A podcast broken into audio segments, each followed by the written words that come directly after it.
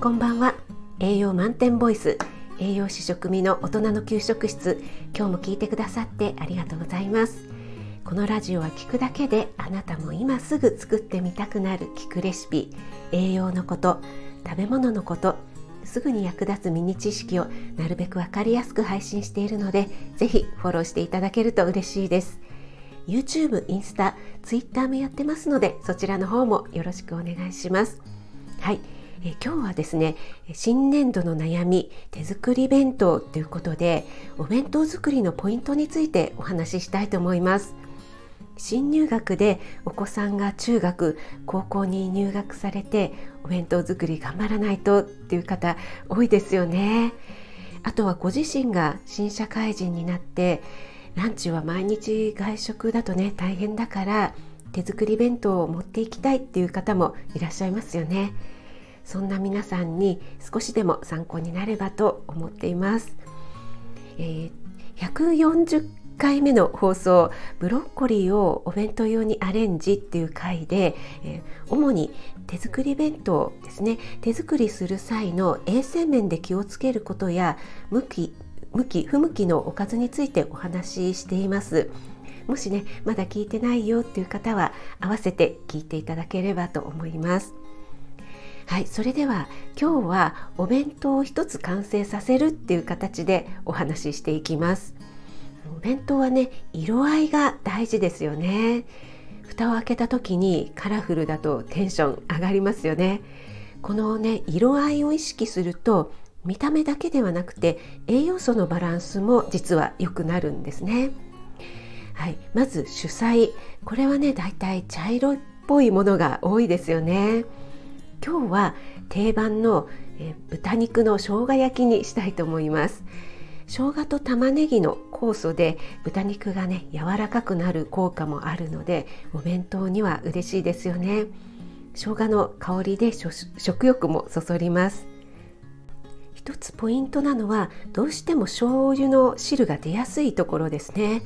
これは豚肉を生姜醤油のタレにつけた後焼く時にですね豚肉に小麦粉を少しまぶしてから焼くと全体にとろみがつくので汁がよく絡んでくれますよ。汁がね出ちゃって他のおかずにね染みちゃうともうすごい残念ですよね。是非やってみてください。はいこれでメインができました。次は黄色いものですね。これは卵焼きが定番ですよね。卵焼きはね皆さんご存知だと思うので私が卵焼きの他によく入れていた黄色いおかず、えー、これがですねうずらの卵のカレー味です。これは卵焼きよりも全然簡単で、えー、うずらの卵の水煮ありますよね。あれを小さいフライパンに入れて水カレー粉を少しと洋風顆粒だしを入れて水分がなくなるまでコロコロさせながら煮詰めていくだけです。うずらの卵がね黄色く可愛い色になるので、えー、とってもねお弁当に入っていると可愛いですよ。で、えー、カレー粉だけでもいいんですがフレーク状のカレールーがあればほんの少し加えてもいいですね。よりしっかり味がつきます。小さいお子さんだったら黒ごまでね目をつけてあげたりするとちょっとひよこちゃんみたいで可愛くなりますね。私はやったことないんですけど。はい次は赤いものですね。カブのゆかりあえです。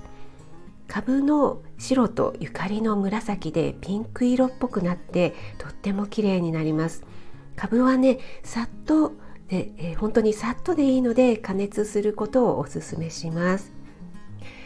あとはですね人参とピーマンの炒め物もいいですね。味付けはオリーブオイルで炒めて洋風でもいいですしごま油できんぴら風にしても美味しいです。ここでねピーマンを使えば緑色も一緒に入ってしまうので、えー、楽でいいですよね。はい、えーと、一番簡単なのはねミニトマト、ね、これはねもう入れるだけですからね。よく洗ってヘタを取ってから入れるようにしましょうね。はい最後に緑ですね。これはそろそろ旬を迎えるスナップエンドウですね。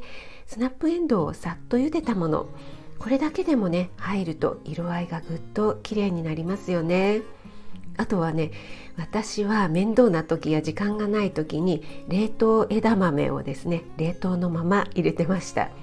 食べる頃にね解凍されていて隙間を埋めるのにねちょうどいいんですよね。